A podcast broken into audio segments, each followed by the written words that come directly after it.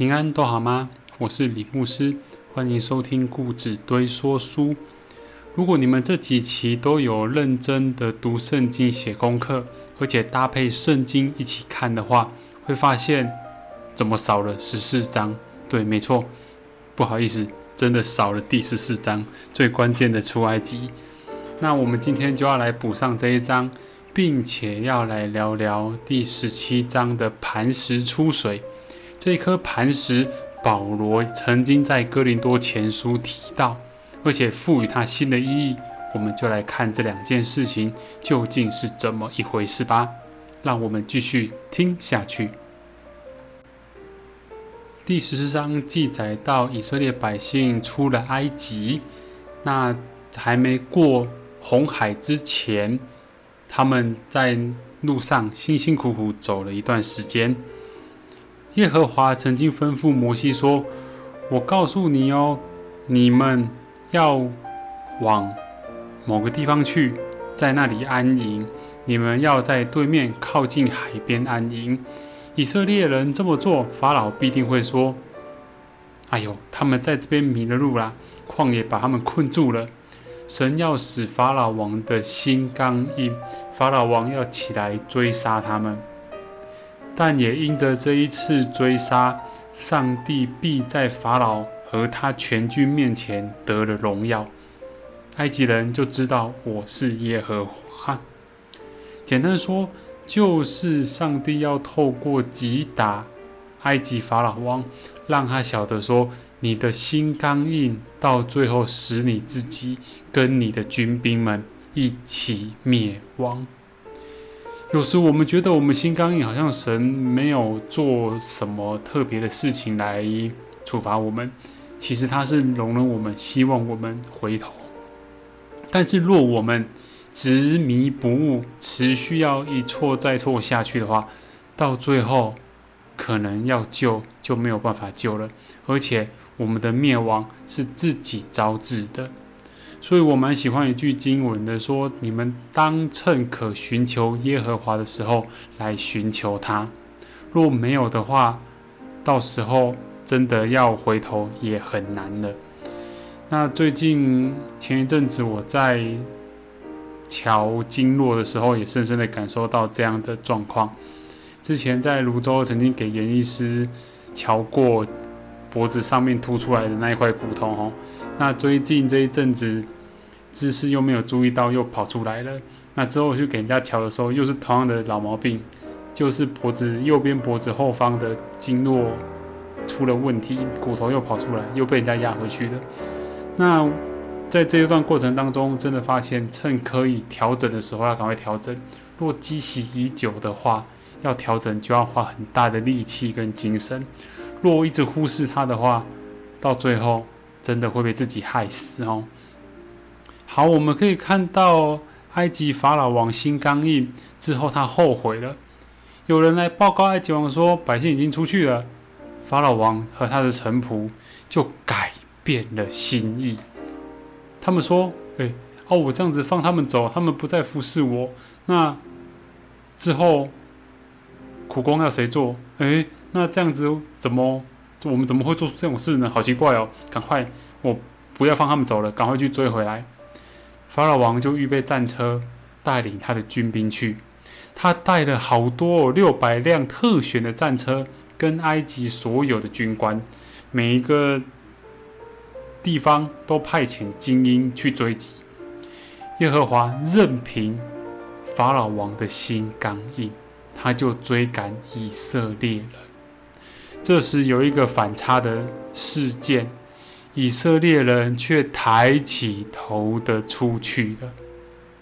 埃及人追赶他们，法老一切的马匹、战车、战车长和军兵就在海边上追到了以色列人。就在这紧张的时刻，以色列人真是腹背受敌。他们安营的地方前面是红海。后面有追兵，在这内外夹击的时候，以色列人所做的事情是什么呢？其实我们猜得到，他所做的事情就是赶快抱怨，赶快抱怨神，赶快抱怨摩西，赶快吵他们。我们来看出埃及记第十四章第十节，法老逼近的时候，以色列人举目看呐，埃及人追来了，就非常惧怕。以色列人向耶和华哀求，他们对摩西说：“注意他说的内容，真的是充满了善知跟上当。枉费前面才好不容易抬起头的离开埃及地了，结果现在却上智的说这些话。这些以色列百姓对摩西说：难道埃及没有坟地吗？就是说，难道我们在埃及没有坟墓吗？你要把我们带来死在旷野吗？”你为什么这样对待我们，将我们从埃及领出来呢？我们在埃及难道没跟你说过吗？你不要打扰我，让我服侍埃及人，因为服侍埃及人总比死在旷野好啊！以色列百姓朝思暮想的都是埃及的生活，连要死都干脆死在埃及好了。为什么要死在旷野里面？对，没错，就环境来看，对比之下，的确物质上的确旷野。是没有生机的地方。埃及地是物产丰饶，又有河川，又有农作物的地方。环境乍看之下的确埃及比较好，可是要留意，埃及却是让你做奴仆的地方。你到底是要做有吃有喝的奴仆呢，还是吃喝虽然足够，可是却是身心自由的人呢？好吧，不管，反正现在才刚出来而已。他们想埃及，好了，也可能。第一个想到的是这个，都情有可原。但是后面我们会发现，以色列人抱怨的点其实没有改变多少。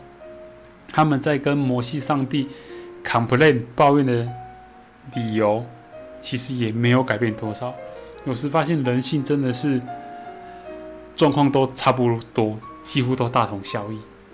面对这样的情况，摩西跟百姓说：“不要怕，要站稳。”看耶和华今天为你们所要行的拯救，因为你们今天所看见的埃及人必永远不再见了。耶和华必为你们征战，你们要安静，安静，安静就可以得救了。耶和华对摩西说：“哎，你怎么又向我哀求了？来来来，你吩咐以色列人继续往前走。耶和华要教摩西如何过红海。”他告诉说：“摩西说，你伸手向海，把你的杖伸出去，把水分开。以色列人要下到海中，走在干地上。原来方法就这么简单，手拿着杖，然后举起来，向大海一挥，大海就分开了。好啦，若我是摩西，我一定想说，真的假的？”我只要杖手杖拿起来甩一甩就分开，那万一甩个几下没分开，是是手杖没电了吗？还是什么？发生什么事？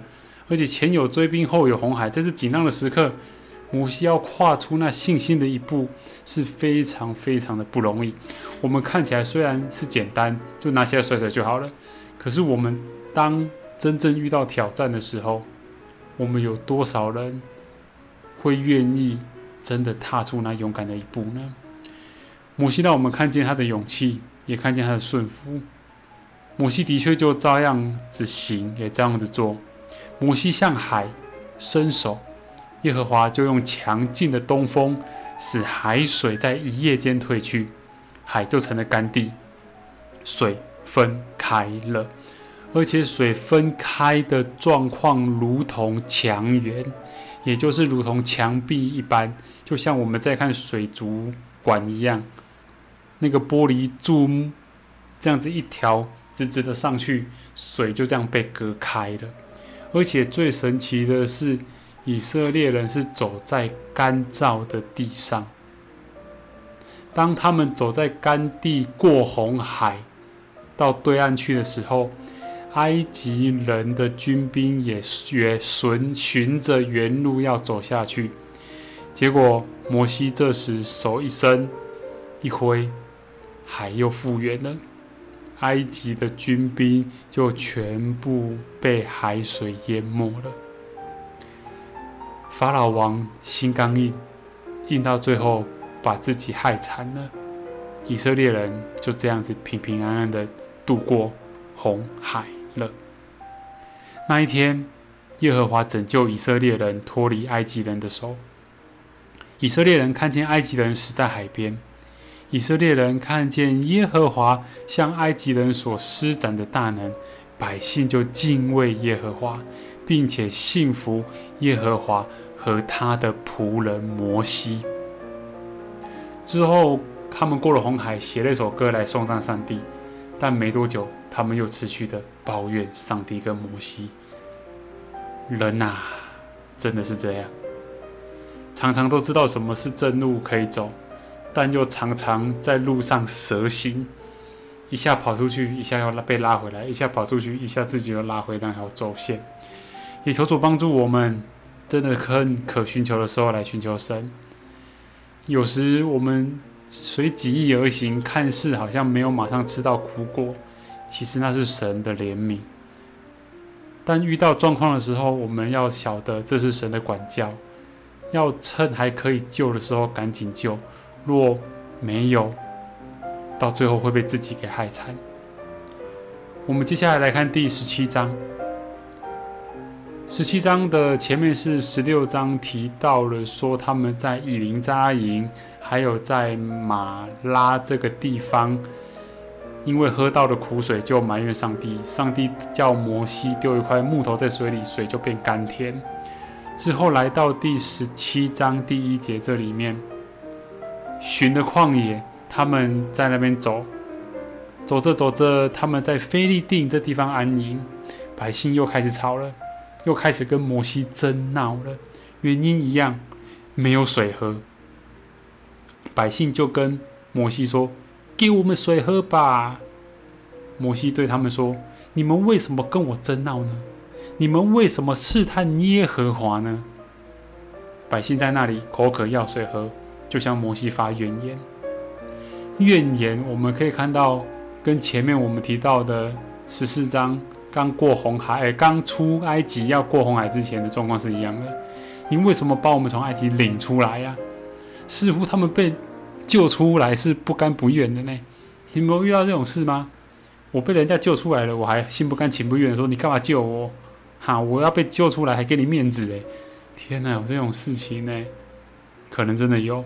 我们人习惯舔伤口，可能从某个处境里面被救出来，你还会埋怨救你的那一个人。摩西到这状况，就呼求耶和华说：“我要怎样对待这些百姓？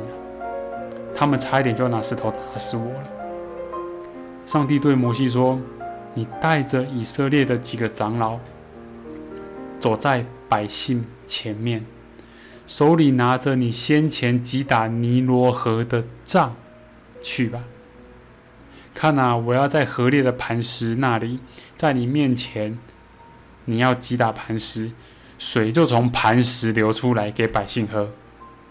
摩西就照做，那个地方就涌出了泉水。他把那地方取了两个名字，一个叫玛萨。意思就是试探，又叫做米利巴，米利巴就是争闹的意思。我们可以从这两个地名来看出这个地方所发生的事情。一个叫做马萨，要意思就是试探的意思。这个地名又叫做米利巴，就是争闹的意思。原因就是以色列人在那里争闹，并且试探耶和华说。耶和华是否在我们中间呢？这个地名大家要记得，这个地名耶稣曾经引用过。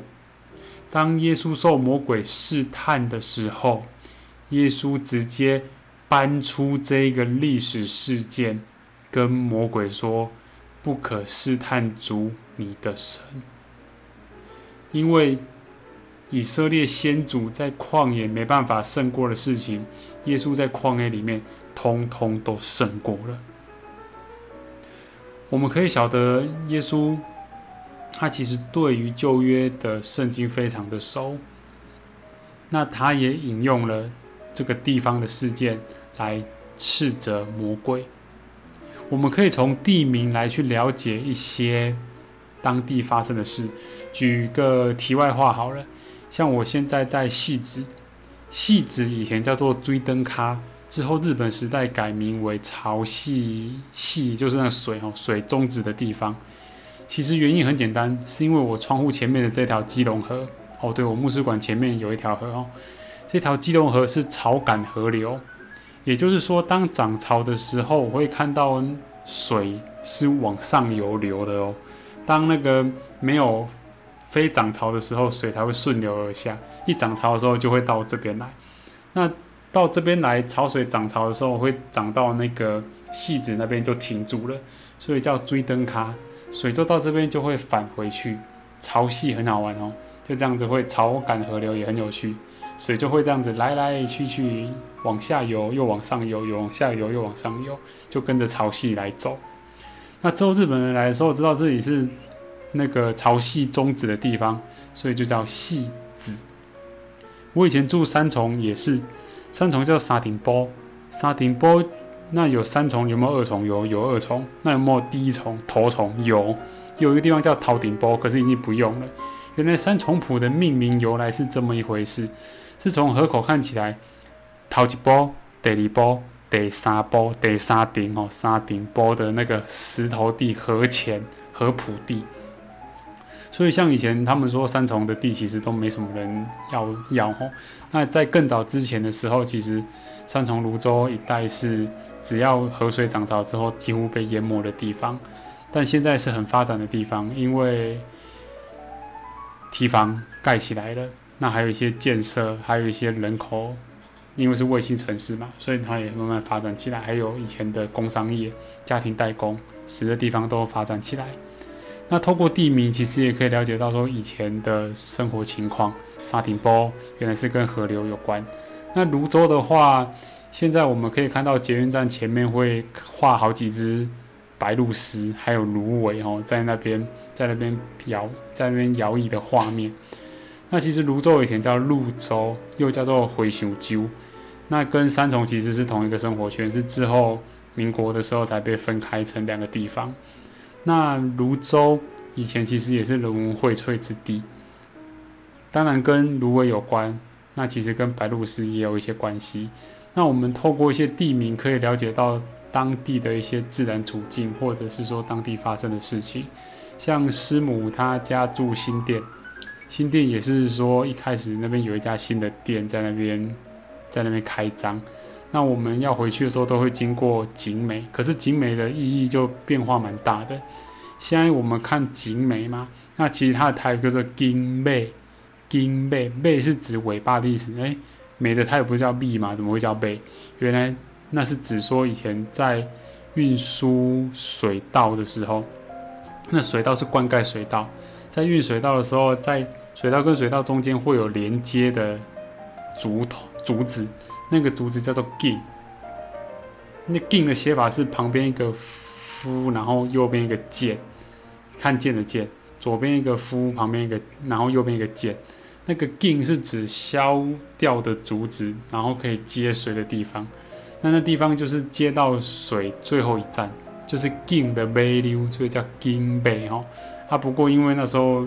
国民政府来的时候就说地名要改呀，要改的比较好听，干嘛的啊？所以就改成景美吼，啊，意义其实都跑掉了。所以可以看到有些地名，它其实反映出当时候那边的生活处境，或者是说人文的一些相关的讯息在里头。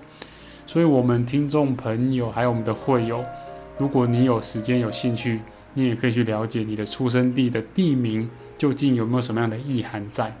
我相信。这会让你更爱你的土地，更爱你的生活环境。好啦，题外话讲完了，我们也看到磐石出水的这个事迹，耶稣引用过，还有保罗也曾经在哥林多前书有引用过。他引用的时候，主要是在讲这一颗磐石，他给它取名叫灵磐石。灵是指灵魂的那个灵哦，灵磐石。保罗在这边有提到，因为。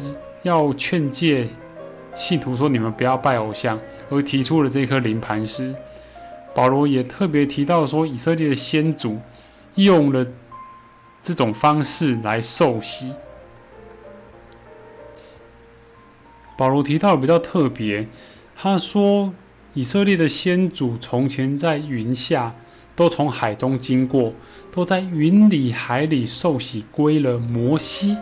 哎，怎么回事？受洗怎么会归入摩西？而且都吃了一样的零食。哎，那个零食不是饼干，那个零食是灵命的那个灵零食，也都喝了一样的灵水，所喝的是出于他们的灵磐石，那磐石就是基督。原来保罗看到这一段经节，他把这磐石直接想到了基督。诶，那他说受洗归入了摩西，到底怎么一回事？其实受洗一词有联合、认同跟归属的意思。这表示说，以色列先祖在云柱、在过红海的经历，是与一位拯救者联合起来。他们认为，这拯救者是带领这一群以色列百姓出困苦的处境，并且领出来归于那位拯救者。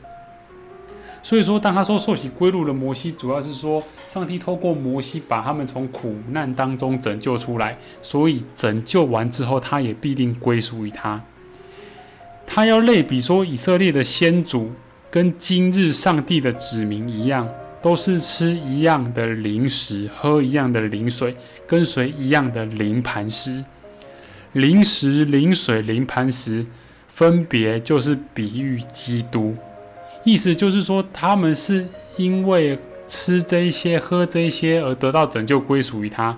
那既然这些在保罗的眼中看起来是基督，那也表示说是基督拯救他们出来，他们也必定归于基督，归于耶稣。保罗的意思其实是这样的：哥林多信徒的经历。要与出埃及时代那一群以色列先祖中相信上帝之人的信徒一样，以色列的先祖全然认同摩西，正如哥林多教会的信徒则要全然认同基督一样。如此，便不可做出违反真理的事。就像保罗在哥林多前书那一章所提到的，是拜偶像。假如哥林多教会的信徒，像那些以色列先祖中不信上帝的那一群人一样的话，他们将倒闭在旷野。而那一群倒下之人的下场，正是哥林多时代的信徒，也是现代信徒的见解。所以，我们看见以色列先祖在吃喝零食跟灵水的时候，也要想到我们，我们是否？有想到说，我们是被神所救的，我们是归属于神。既然归属于神，我们就不能做出违背神心意的事情。我们既然全人都属于他了，我们的行事坐卧都要按着主的真道而行。或许我们都不完全，但我们必须要走在这条路上，求圣灵带领我们。今天总结一下，我们补了第十四章过红海的事情。